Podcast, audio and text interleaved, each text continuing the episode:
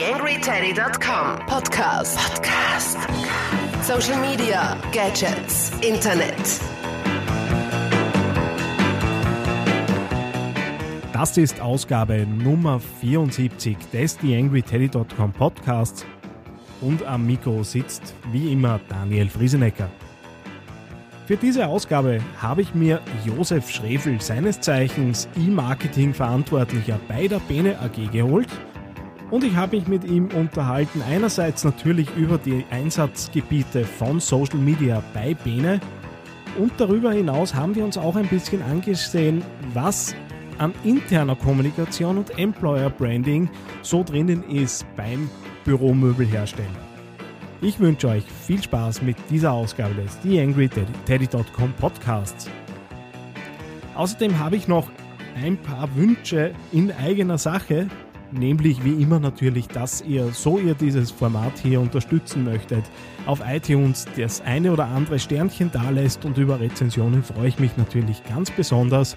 Außerdem gibt es diese ganzen Teilen-Buttons und die wären richtig schön, wenn ihr die nutzen würdet, so euch natürlich die Inhalte hier auch ein bisschen weiterhelfen und Mehrwert vermitteln. Aber jetzt rein ins Interview mit Josef Schrefel.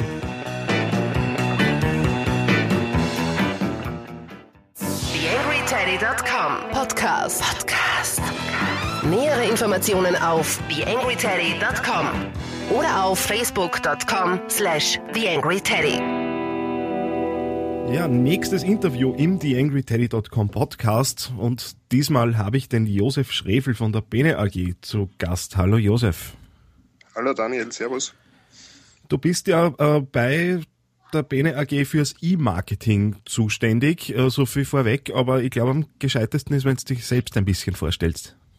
Ja, ich bin, wenn man so will, Bene Urgestein. Äh, ich habe jedes Jahr und das seit fast 20 Jahren einen anderen Job dort gehabt. okay. Äh, ähm, das liegt natürlich auch am Medium begründet. Ähm, Internet gibt es bei Bene seit 1995. Wir haben sehr schnell erkannt, dass es kein IT-Thema ist, sondern ein Kommunikationsthema. Haben dann in den 90er Jahren zwei Abteilungen aufgebaut. Einerseits Internet fürs Marketing, andererseits Internet für, wenn man so will, Wissensmanagement. Mhm. Äh, so ab 2000 ist ja dieses große Schlagwort Web 2.0 gekommen. Die Geschichte kennen wir alle, begonnen mit Blogs, dann irgendwie die ersten Social-Media-Kanäle. Äh, und was übermorgen für ein neuer Social-Media-Kanal ist, wissen wir alle miteinander nicht. Und ist dementsprechend ist der Job permanent ein anderer. Okay. Äh, du hast es schon angesprochen, es ist recht, äh, recht schnelllebig, die ganze Geschichte. Äh, darum muss ich die Frage vielleicht ein bisschen umformulieren, als sie bei mir am Zettel steht. Äh, was nutzt ihr im Moment an Kanälen im, im Social Web? Ähm, probieren da mal alles, was irgendwie auftaucht. Ähm, momentan haben sie jetzt so als wesentliche Kanäle herauskristallisiert. Einerseits äh, natürlich Facebook, wobei bei Facebook die interne Komponente ja ganz, ganz wichtig ist. Bene hat sehr, sehr viele Standorte weltweit. Ähm, und was wir einfach sehr schnell gesehen haben, nachdem wir auch regionale Seiten angelegt haben, ähm, wie die Leute sich gegenseitig informieren. Die rufen uns an, sagen, bei uns hat es gerade diese Veranstaltung gegeben oder im Schauraum ist das und das passiert. Äh, und wenn das in Singapur oder Shanghai war, dann hat das bisher niemand mitbekommen. Mhm. Äh, und jetzt weiß das ganze Head Office drüber Bescheid und da gehen dann die Kommentare hin und her und die freuen sich, wenn irgendjemand irgendwo eine Auszeichnung kriegt, den sie eigentlich nur vom Telefon kennen. Äh, Und ich finde den Aspekt von Facebook eigentlich total unterschätzt, was interne Kommunikation Aha. betrifft. Und das ist bei uns einfach unheimlich wichtig. Und ja, nächster Kanal Twitter ist auch mein Lieblingskanal, wenn man so will. Der wird wirklich fast ausschließlich von mir betreut. Ähm, da geht es einfach darum, zu den Meinungsbildnern, zu der Fachpresse, wenn auch immer die Kontakte zu haben, alles, was zum Thema New Working oder Smart Working nennen es wir, äh, gerade aktuell ist, was es irgendwo an Artikeln gibt, was Kommunikation betrifft. Jetzt waren wir gerade auf einer großen Messe in Köln, der Orgatec. Äh, Da sind auch spannende Diskussionen entstanden bis dahin, dass uns dann Consulting-Unternehmen auf Twitter geschrieben haben, ich habe auf der Orgatec das und das Produkt gesehen, ähm, wo kann ich mir das am besten gleich nochmal live ansehen? Äh, jetzt, wenn ich da kurz, kurz reingrätschen darf, äh, jetzt, ja. jetzt weiß ich, dass du äh, einer bist, der selber recht aktiv ist, auch über, über jetzt die berufliche Tätigkeit äh, hinaus. Und äh, gerade wenn es um Twitter geht äh, und ich mit Unternehmen zu tun habe, ist da immer so die große Unsicherheit, äh, naja, soll man es nehmen, soll man es nicht nehmen und äh, ich erlebe es wie du, dass man halt da wirklich persönlich hinter diesem Account sein muss und letztendlich äh, die Identität des Unternehmens einfach wirklich annehmen muss und äh, einfach eine Facebook-Seite ist mitunter anonymer und einfacher zu betreiben als so ein Twitter-Kanal. Äh, was wäre so dein Tipp für, für ein Unternehmen, das sich auf Twitter bewegen möchte? Naja, es ist ja, auch was ich vorhin von Facebook erzählt habe, ist eigentlich sehr persönlich, dadurch, dass wir regionale Seiten haben und dieses mhm. Persönliche zieht sich durch alle Kanäle quer durch. Und Twitter braucht es natürlich noch viel, viel mehr, ganz klar, weil dort geht es um, um echten Dialog. Auf Facebook kann ich auch als ähm, Kommunikationsplattform im klassischen Sinn nutzen, um dort Werbung oder sonst was zu posten der Sinn sei dahingestellt. Äh, auch dort kommt es nur zu Kommunikation und zu echter Interaktion mit Interessenten oder mit den ganzen Stakeholdern, wenn ich wirklich oder wenn ich Persönlichkeiten dahinter bringe. Und bei Twitter natürlich viel, viel intensiver, mhm. weil ich mich einfach damit beschäftigen muss, weil ich weiß ich nicht, am Samstagvormittag in irgendeiner Zeitung einen Artikel entdecke, der für das Bene-Geschäft interessant ist. Und natürlich werde ich das dann dort posten oder darüber mit jemandem diskutieren oder was auch immer. Also äh, einen 9-to-5-Job in Social Media und ohne Persönlichkeit, äh, wo keine Person dahinter steht, macht, glaube ich, relativ wenig Sinn. Ähm, jetzt darüber hinaus, äh, und darüber haben wir uns ja äh, auch letztendlich kennengelernt, äh, seid ihr eines der ganz wenigen Unternehmen, die Pod auf Podcast setzen, ne, dass ich es rausbringe. Ja. Äh, inwiefern äh, fügen sich die in dieses gesamte, in diese gesamte Nutzung von Social Media bei Bene ein? Ähm, da muss ich ein bisschen weiter ausholen. Wir haben 1999 damals sogar mit dem ASI Electronica Center eine Website gelauncht äh, und haben festgestellt, ja, wir sind B2B, die Leute kommen zu uns, sie interessieren sich für die Themen, aber nachdem es B2B ist, sehr oft nur einmal. Mhm. Ähm, daraufhin haben wir irgendwie gebrainstormt und haben so die Idee geboren, okay, wir machen einen Trendletter, bewusst nicht Newsletter, wo keine Bene-News drinnen sind, wo nicht drin steht, das Produkt ist neu und das gibt es jetzt zum Sonderpreis, sondern da geht es um Architektur, geht es um Design, da geht es um Personalities, äh, da gibt es Interviews und, und, und. Und mit dem haben wir im Laufe der Zeit haben wir, ähm, mit diesem Medium um die 40.000 Abonnenten aufgebaut. Wobei das Wesentliche dabei ist ja das Storytelling, das dahinter steckt. Das heißt, die Geschichten, die wir da erzählen, die wir weitergeben, äh, den Mehrwert, den wir einfach dem Leser bieten. Und dann haben wir es über verschiedene andere Kanäle auch gestreut, eben über die Social Media Kanäle, aber auch dann Formate probiert wie Podcast oder auch Videopodcast. Mhm. Äh, Im Hintergrund steht immer das Storytelling, welche Kanäle ich vorne benutze, muss man einfach ausprobieren und testen. Und das beginnt bei Social Media und geht bis zu Podcast. Und wir haben einfach gesehen, aufgrund der Zugriffszahlen, dass Podcast ein Format ist, das eigentlich sehr, sehr gut funktioniert. Nachdem wir im Business-to-Business-Umfeld dabei sind, kann ich mir durchaus gut vorstellen, dass ich, weiß ich nicht, als Consulter für Büroraumgestaltung oder ähnliches, und da gibt es ja eine ganze Menge, mir am Morgen, wenn aber ein Podcast rauskommen ist, das in der U-Bahn, im Auto, am Weg zur Arbeit oder was auch immer anhöre. Also Zugriffszahlen belegen einfach, das Format funktioniert und das ist das Entscheidende bei Biene. Wir können oder wir haben die Möglichkeit, dort viele Dinge auszuprobieren und das, was funktioniert, betreiben wir natürlich weiter. Alles andere stellen wir dann wieder retour und dann kommt eh schon das nächste. Und das ist mhm. das Schöne an diesen neuen Möglichkeiten, die uns einfach das Internet bietet, dass permanent neue Formate auftauchen, um unser Storytelling voranzutreiben. Kannst du was sagen über die äh, Zugriffszahlen oder sind wir da in ganz geheimen Sphären dann unterwegs? In geheimen Sphären sind wir nicht unterwegs. Ähm, wenn ein neuer Podcast rauskommt, dann hat er im ersten eineinhalb, na, in den ersten zwei Monaten so ungefähr 2000 Zugriffe. Mhm, okay. Das ist für Bene eigentlich, nachdem wir ja doch ein Nischensegment sind, ganz beachtlich. Das auf jeden Fall. Jetzt weiß ich, dass ihr da auch äh, besonders viel Wert auf die Produktion dieser Podcasts äh, legt. Was, was sind so die Hintergründe, äh, die jetzt Also was muss im Hintergrund passieren, dass zum Schluss eine Podcast-Folge herauskommt? Im Hintergrund passiert eigentlich schon viel früher was. Und zwar, es gibt einen Jahresplan, was unser Storytelling betrifft, wo wir einfach eine Serie festlegen. Um diese Serie herum gibt es dann immer viele Themen oder ergeben sie plötzlich andere Inhalte, natürlich wie Interviews und ähnliches. Aber das ist so der rote Faden, mit dem wir ähm, Trendletter, Podcast, Social Media und so weiter befüllen. Äh, und wenn dann so zwei, drei dieser Themen zusammengekommen sind, dann gehen wir her, schreiben die neu für den Podcast. Gesprochener Text ist anders als gelesener Text. Also mhm. ganz wichtig auch die medienadäquate Aufbereitung einfach der Inhalte.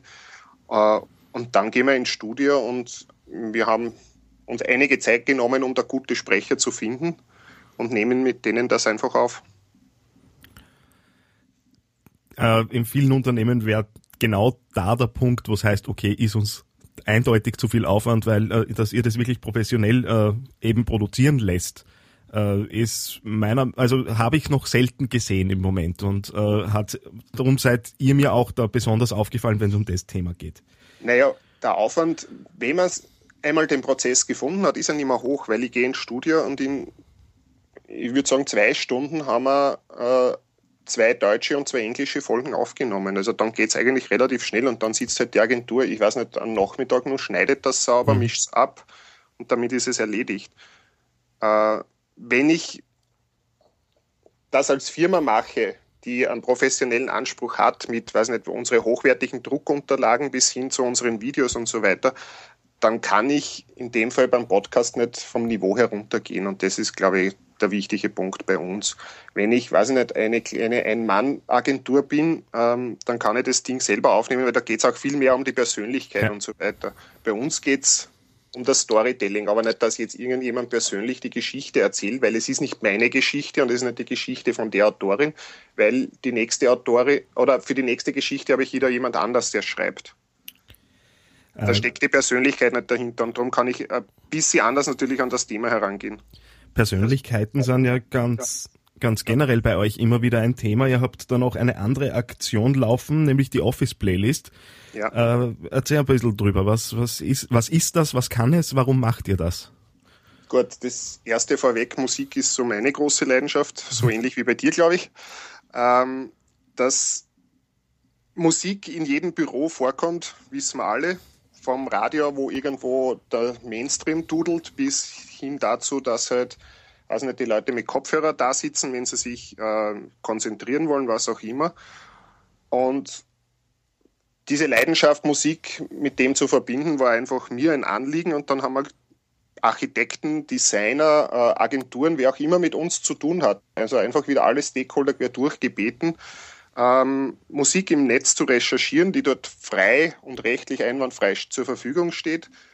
Die wird zusammengestellt zu einer Playlist mit zehn Liedern. Dazu gibt es ein kleines Cover und man kann sich die Dinge dann einfach kostenlos runterladen und hat für sein Büro einfach, glaube ich, von der Qualität her ganz gute Musik, die auch sehr abwechslungsreich ist, weil da eben Persönlichkeit drinnen steckt und die einfach sehr unterschiedliche Musikgeschmäcker haben was mir unheimlich gut äh, an, an dieser Idee gefällt ist, und das ist ja auch so ein bisschen der Hintergrund der Interviews auf äh, bei mir im Podcast, äh, dass man so dieses Geben und Nehmen recht schön äh, mitbekommt, weil ja die Leute selbstverständlich äh, dann Reichweite bei euch bekommen. Äh, genau. Äh, ihr auf der anderen Seite immer wieder Multiplikatoren äh, natürlich auch herzeigen könnt und äh, das ja. Ganze als, äh, als schönes Ökosystem äh, hat mir als Idee unheimlich gut gefallen. Und ja bringt mich dann auch so ein bisschen zu einer allgemeineren, auch schon Abschlussfrage. Inwiefern werden Blogger äh, relevant für die Unternehmenskommunikation in Zukunft? Das ist, sie, mir kommt so vor, über die letzten eineinhalb Jahre ist das Ansehen der Blogger sehr, sehr gestiegen äh, und das der Journalisten äh, eher nach unten gegangen. Äh, wird es in Zukunft ein Faktor sein oder äh, ist es nur ein Trend im Moment? Naja, wenn man so will, ist haben wir ja mit unserem Trendletter eine Art Blog. Mhm. Ja, wir setzen uns ja auf aktuelle Themen drauf. Wir interviewen aktuelle Geschichten. Äh, ich greife auch auf Blogger zurück, wenn es um die Autoren und so weiter geht. Äh, Leute, die in Social Media Szene und so weiter bekannt sind. Äh, also die Quelle für unser Storytelling ist ganz stark vernetzt mit der Blogger-Szene. Äh, als Zielgruppe sind Blogger natürlich auch unheimlich spannend, weil es einfach sehr viele Design- und Architekturblogs in unserem mhm. Bereich gibt. Äh, ich glaube aber nicht, dass die Presse deswegen, also ich kann jetzt nur aus meinem Umfeld sprechen, äh, irgendwie zurücktritt oder was auch immer, weil es trotzdem ganz, ganz ein wichtiger Punkt ist, weil die einfach die Reichweite haben mit den wichtigen Design- und Architekturmagazinen. Da sprechen auch die Mediadaten eigentlich eine klare Sprache, aber die Blogger parallel als zweite wichtige Basis kommen natürlich viel, viel stärker jetzt auch wieder raus, äh, auch in diesen professionellen Umfeldern. Auch weil es da wieder um persönliches Storytelling geht. Äh, die Leute, also ich kenne da einige, äh, die fahren dann wirklich dorthin und schauen sich die Projekte an und berichten über die. Da geht es nicht nur darum, jetzt den vorgefertigten Pressetext und die vorgefertigten Fotos zu nehmen, sondern die fahren halt zu einem Projekt wie weiß ich nicht, Google oder was auch mhm. immer hinschauen, wie das eingerichtet ist und berichten dann drüber. Und das ist etwas, was natürlich viel authentischer und besser dann rüberkommt. Und auch das in unserem Storytelling etwas, was wir schon lange verfolgen. Ich habe vorhin gesagt, das ist ein Trendletter und kein Newsletter. Wir haben immer so als Abrundung und auch als Beweis dessen, was, was Bene da erzählt, äh, ein Projektbericht drinnen. Und zwar ein Projektbericht mhm. aus Nutzersicht, aus Architektensicht, aus Bauherrensicht. Mit guten Fotos, nicht mit Fotos, wo man nur die äh, Produkte von Bene sieht, sondern wo es um die Architektur geht, um die Innenraumgestaltung. Und das zeigen uns auch die Zugriffszahlen, kommt extrem gut und wichtig an. Und mhm. das ist etwas, was in Wirklichkeit Blocken vorweggenommen hat. Äh, und ja, ich glaube, es werden beide Welten, sowohl die Hochprofessionelle der Journalisten, das kann man jetzt lange diskutieren und zerreden, äh, und die Blogwelt, die halt eine sehr persönliche Welt ist, aber äh, extrem wichtig ist, ähm, gemeinsam existieren. Jetzt muss ich mich leider noch hinreißen lassen zu einer letzten Frage. Du hast jetzt immer wieder Storytelling äh, und die Wichtigkeit des Storytellings in Social Media angesprochen. Wie ist deine Meinung dazu? Wird im Moment viel zu wenig auf Inhalte geschaut, gerade wenn jetzt Unternehmen, äh, nehmen wir jetzt den klassischen Facebook-Auftritt, äh, wenn eben Unternehmen Social Web betreiben? Ja, weil viele Firmen gar nicht die Ressourcen haben, sauberes Storytelling zu machen. Äh, man kann sehr, sehr viel auslagern. Äh, man kann, weiß nicht, Design auslagern, man kann Programmierung auslagern, man kann nicht das Storytelling aus dem Unternehmen auslagern. Und das muss von innen kommen, weil da mhm. geht es um die Essenz des Unternehmens. Nur das Unternehmen weiß, was es erzählen kann und soll und wo das Gegenüber einen Nutzen davon hat. Ich arbeite natürlich mit externen Schreibern zusammen. Mhm. Äh, ich brauche aber mein Redaktionsmeeting, mein monatlich, wo wir intern sitzen mit diesen externen Schreibern und die Dinge diskutieren, weil nur wir wissen, was intern los ist, nur wir wissen, wo die Trends zu Hause sind. Das kann uns niemand abnehmen. Und alles andere ist unglaubwürdig. Ähm. Und das verlangt Ressourcen, no, na, und, und Hirnschmalz. Und das Bewusstsein fehlt einfach in vielen Unternehmen. Also ich kann mir aus dem Gespräch jetzt unheimlich viel mitnehmen äh, und bedanke mich auch recht, recht, herzlich für deine Zeit, dass du am Samstagvormittag äh, zwar offensichtlich durch die Kinder aufgeweckt, aber dennoch äh, zur Verfügung gestanden bist. Ja, gerne. Gut, dann bis in Bälde. Danke, ciao. YangryTeddy.com Social Media Podcast. Ja, diesmal ein bisschen länger ausgefallen, das Interview, aber ich glaube, ihr könnt mir beipflichten, dass es da bei Bene schon einiges zu erzählen gibt und ich habe es als mehr als interessant gefunden, was uns Josef da an Einblicken in sein tägliches Tun gewährt. Ja, für mich war es das auch schon wieder für diese Woche. Ich werde wahrscheinlich sogar nächste Woche schon wieder mit dem nächsten Podcast daherkommen. Im Moment sind ja ein paar Termine ausgemacht und ich versuche den Zwei-Wochen-Rhythmus wieder auf einen wöchentlichen zurückzubringen. Ich hoffe, es gelingt. Wenn nicht, es sei mir hoffentlich verziehen. Bis zum nächsten Mal, euer Daniel Friesenecker. TheAngryTeddy.com Podcast. Podcast. Nähere Informationen auf TheAngryTeddy.com oder auf facebook.com slash TheAngryTeddy.